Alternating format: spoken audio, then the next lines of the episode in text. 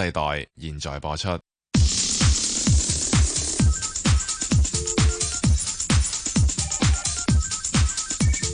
黃瑋傑、關焯照與你進入投資新世代。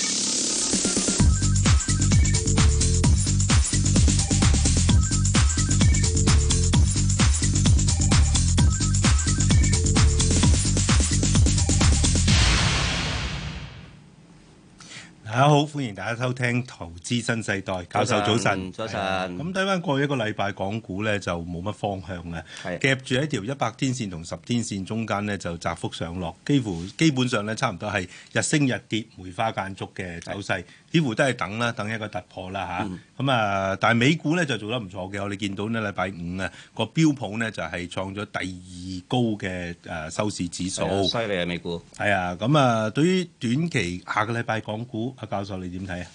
誒、呃下個禮拜結算，我覺得都係呆呆滯滯。嗯直接結算嗰日可能去到差唔多上晝十一二點到啦，就可能有少少。如果要喐嘅就嗰陣時喐啦。如果唔係咧，我覺得係誒喺結算全係夾住嗰六百點啊，二六四零零同埋二萬七個位。嗯，都係啱啱就係、誒、如果二六四零零咧就係、誒、下邊就廿天同五十天線嘅啦，而上邊咧就一百天線啦，即係誒夾住喺呢兩條線就係一個突破嘅。同埋下禮拜就有啲重大事件我哋要睇啦，聯儲局嘅公開市場委員會啦，而家市場普遍都預佢減息嘅。咁另係外啊仲有就係、誒、中共誒呢、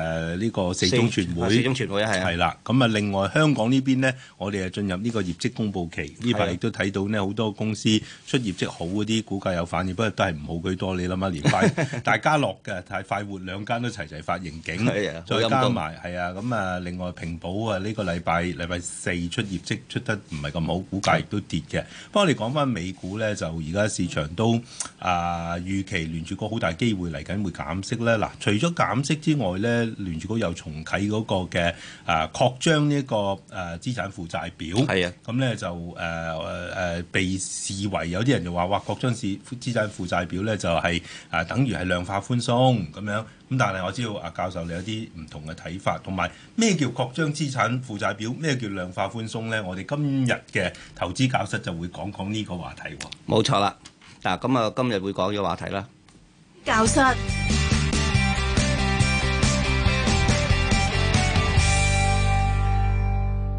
係啊，教授啊，咁啊，頭先我哋上一節講到咧，就係話誒聯儲局咧會開始再買翻呢個債券，係咁就係、誒、被形容話係擴充佢嘅資產負債表。係咁啊，但係咧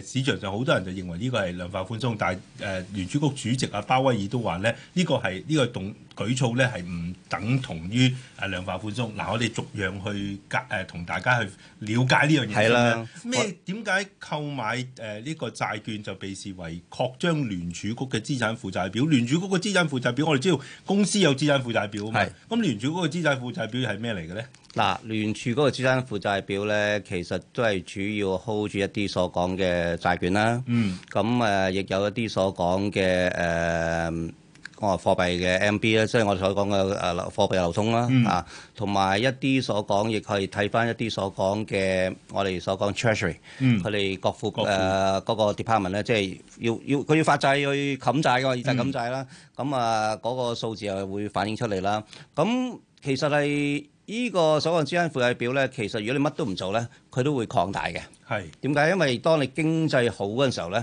你都要需要有一定嘅貨幣嘅流通。嗯咁咧貨幣流通一定係增加啦，係嘛？嗯所以其實你睇到一樣嘢就係話我哋誒、嗯如果個貨幣流通係因應嗰個經濟增加咧，嗰、個負債表都係喺時間上咧跟住時間會則越嚟越大嘅。嗯但係又唔可以好似一啲所講，突然間好似誒、呃金融海嘯嗰陣時候，嗯突然間升得好緊好鬼快啊！我見到阿教授你一個圖咧，即係就係、金融海嘯之後呢，聯儲局嘅資產負債表突然之間係擴張得好快。係啊係啊，咁我哋睇一睇第一個圖先啦，好嘛？嗯嗱，其實嗱，我知呢啲咁嘅所講嘅資產負債表咧，其實對好多人都唔知發生咩事嘅。係咯，嗱，大家咧睇到一一條線，嗱嗰條線咧其實代表緊誒、呃、聯儲入邊個資產負債表嗰個銀嗰個銀碼個個所講嘅體積啦嚇。嗯咁你睇到喺未出事嗰陣時候，二零零八、零九年之前咧，我話覺得嗰個係我所講嘅衰退啦。之前咧，其實佢升得好慢嘅，佢條線係代表嗰條嗰、個資產負債表個幅度或者一個規模，其實由大約係誒七千億升到大約八千零億度嘅嘢，好慢嘅。因為嗰陣時冇乜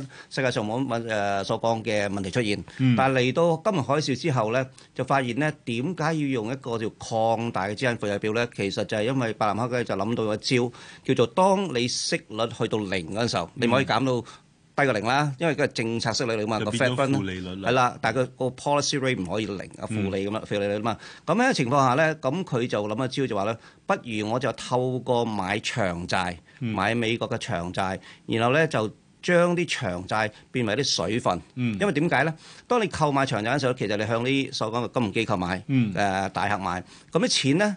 就會注翻落去嗰啲所講嘅機構擺喺中央銀行入邊個戶口入邊嘅。咁、通常嗰嚿錢咧就叫做準備金。啊，咩準備金就係通常銀行要揸住存款嘅，突然間你存款增加嘅，你都相應地增加你準備金啦。嗱、嗰啲準備金其實好重要嘅，點解咧？就係嗰啲準備金係愛嚟咧，佢喺個金融市場咧做買賣嘅。因為當你啲銀行咧係買咗一啲所講嘅賣出一啲所講嘅長期債券咧，嗰啲係國庫票據，嗰啲係屬於長債國國家債券啦，係屬於冇乜風險嘅。係佢谷你做，佢谷緊你做咩咧？就話你一手上多錢啦，你買咗手上冇乜風險嘅嘢，咁你梗係佢逼你買風險嘅嘢啦，係嘛？咁去買可能係買誒、呃股票啊，或者係買地產嘅東西啦，或者做投資啦。嗱、最重要一樣嘢就係佢集中係買長債咧，就係、佢逼個長期息口落嚟，所以你睇到當時候咧。佢嗰個長債嘅孳息咧係慢慢落咗嚟嘅。嗱、喺經濟學所講嘅投資咧，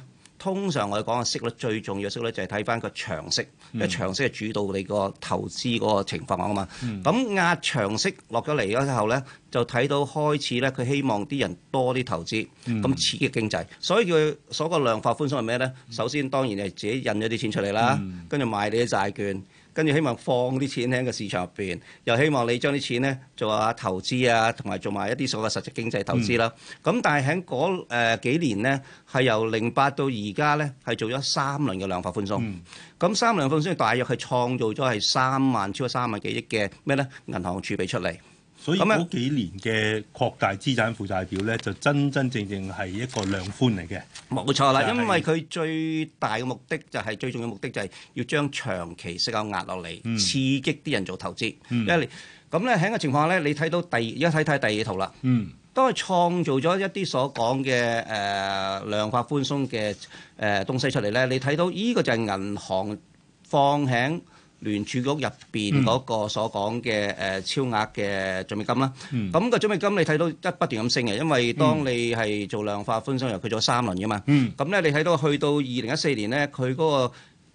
準備金咧係去到二萬七千億嘅。哇，嗯，係跟住咧，佢又慢慢落翻嚟嘅。但係真正嘅退市咧，就喺二零一七年落嘅。但係咧，佢未落咧，佢未去退市之前咧，佢已經落緊嘅， 因為有其他嘢發生緊。我主要講俾你聽點解發生緊咩事啦。因為中央銀行入邊嘅資產負債表有其他部分。當你經濟增長係快，就係有增長嘅時候咧，你嗰個貨幣流通咧係增加緊。嗯